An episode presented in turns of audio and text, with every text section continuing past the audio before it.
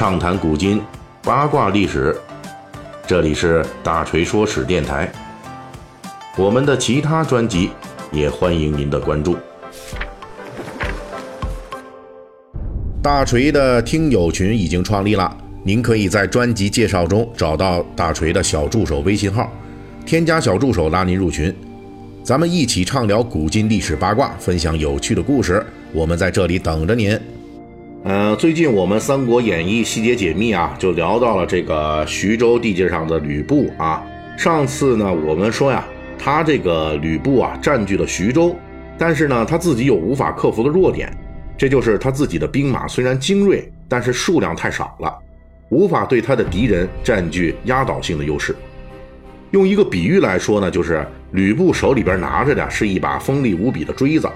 却不是一把所向披靡的大锤啊哈！所以呢，他虽然能够一而再、再而三地战胜他的敌人，但是呢，始终无法彻底消灭他的敌人，就是没法去把人家这有生力量啊都给消灭掉啊。那么，当吕布从刘备手里边夺占徐州之后呢，徐州地界这上面是地产富饶啊，人口稠密，但是呢。说是按理说哈，这是属于这块地方是非常好的这种兵源补充和巩固实力的去处，但是吕布呢，在徐州他到底干啥了呢？那么本期的这个《三国演义》细节解密呢，我们就跟大家来聊这个事儿。历史上的吕布啊，在公元一百九十六年年中的时候，就是中期哈，不是这个年末中期的时候，趁刘备与袁术啊对垒之际。那他就把徐州给夺占了，到公元一百九十九年的年初，困守下邳失败，这期间一共大概他占据徐州有两年半的时间。而就在这两年半的时间里呢，吕布先后有多次军事行动，具体包括部将啊手下的部将郝萌发动了叛乱，吕布呢连夜仓皇投奔部下高顺的帐下，反过来讨平了叛乱。然后呢，是出兵拉偏架救援刘备，就是以这个辕门射戟的方式啊，逼迫前来攻打刘备的袁术军撤军。但是好景不长啊，由于刘备抓紧时间收拢自己上次江淮战争中的散兵游勇，很快就聚拢了万余人，引起了吕布的惶恐。吕布呢，又出兵打跑了刘备。随即在第二年的五月，吕布与袁术两家呀，终于交恶。袁术又出动大军联合之前与曹操争夺献帝失败的韩先、杨凤等人，兵分七路大举进攻吕布。吕布得陈规等人建议，暗地里与韩先、杨凤联合，啊，一举是击溃了袁术军。这次江淮大战啊，是吕布在徐州经历的历史最大的一次战争。此后呢，大概是。有这么一年的时间吧，刘备又在小沛重新做大了。吕布又派遣部将高顺、张辽进攻刘备，战事进行了两个月，再度把刘备给打跑了。这次刘备又跑回去找曹操，曹操出动大军进攻徐州，与吕布的决战终于到来了。双方是一直战了三个多月，吕布呢最后兵败下邳，走到了自己事业和人生的终点。此外，吕布在徐州还面临着泰山诸将的威胁，双方围绕徐州琅琊郡的争夺也曾经发生过冲突。也就是说呀，咱们看这个上边这些战斗啊，在吕布盘踞徐州的这两年半的时间里边，与袁术、曹操大战两次，与刘备交战两次，与泰山诸将交锋一次，平定内乱一次，武装解决刘备、袁术冲突一次。这平均下来呢，基本上是得每三个月就得打一次仗。这个战争的频率实在是有些高了，尤其是考虑吕布军此前一直颠沛流离、四处转战，其实呢是很需要一个休整期的。而吕布军呢，在好不容易占领了徐州地盘之后呢，战事仍旧非常频繁，这让精锐的吕布军是疲于奔命。这种四面受敌的状况，其实呢，咱们在之前啊，吕布入徐州的时候就做过判断了。基本上呢，吕布面临的徐州局面比之前的刘备陶谦更复杂、更危险。吕布呢是货真价实的三面受敌啊，那面是什么呢？咱们之前讲过，那面是大海喽，那么东面嘛，对吧？所以在这个外敌频繁的同时，这个吕布军的另一大弱势也展现出来了，就是说啊，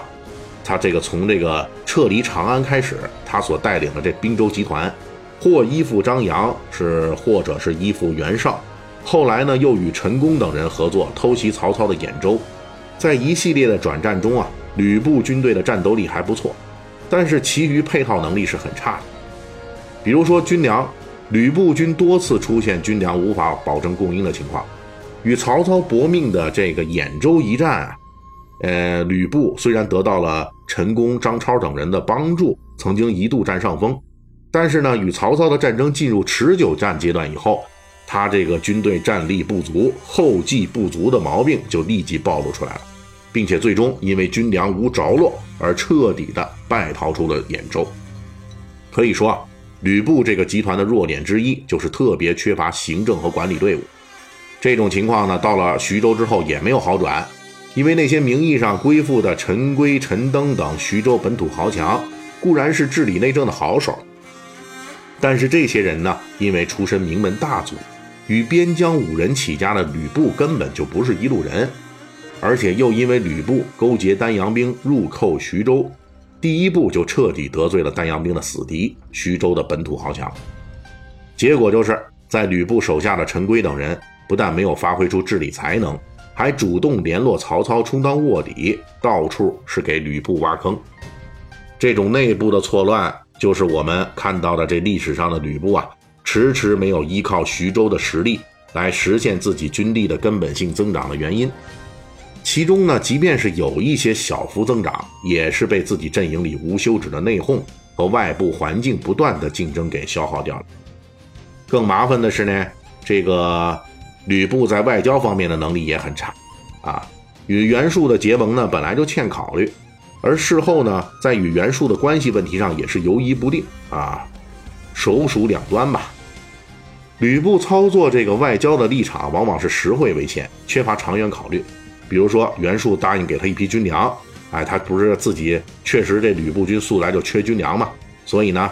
就立即答应了与袁术的结盟，来加攻刘备。结果呢，袁术就把他给坑了啊！后来这批军粮呢就拖延不给，那吕布呢就立即与袁术作对。吕布呢占领徐州之后呢，又需要所谓的朝廷任命来巩固自己的统治，所以他竟然派人啊跑去找自己的生死仇人曹操控制的东汉朝廷，想弄一个徐州牧的名头。最后虽然弄来的是一个左将军的头衔，也足以让吕布对曹操产生了不切实际的想法了。可以说，在进入徐州之后，吕布的各种外交活动是全部失败，甚至陷入了被徐州豪强陈规、陈登等人牵着鼻子走的境地，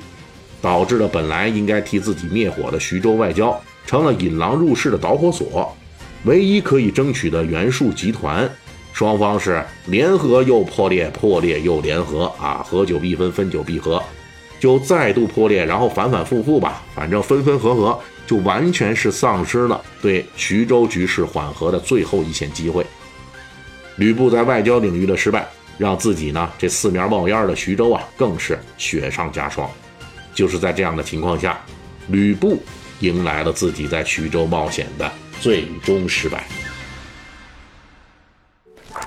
本期大锤就跟您聊到这儿，喜欢听您可以给我打个赏。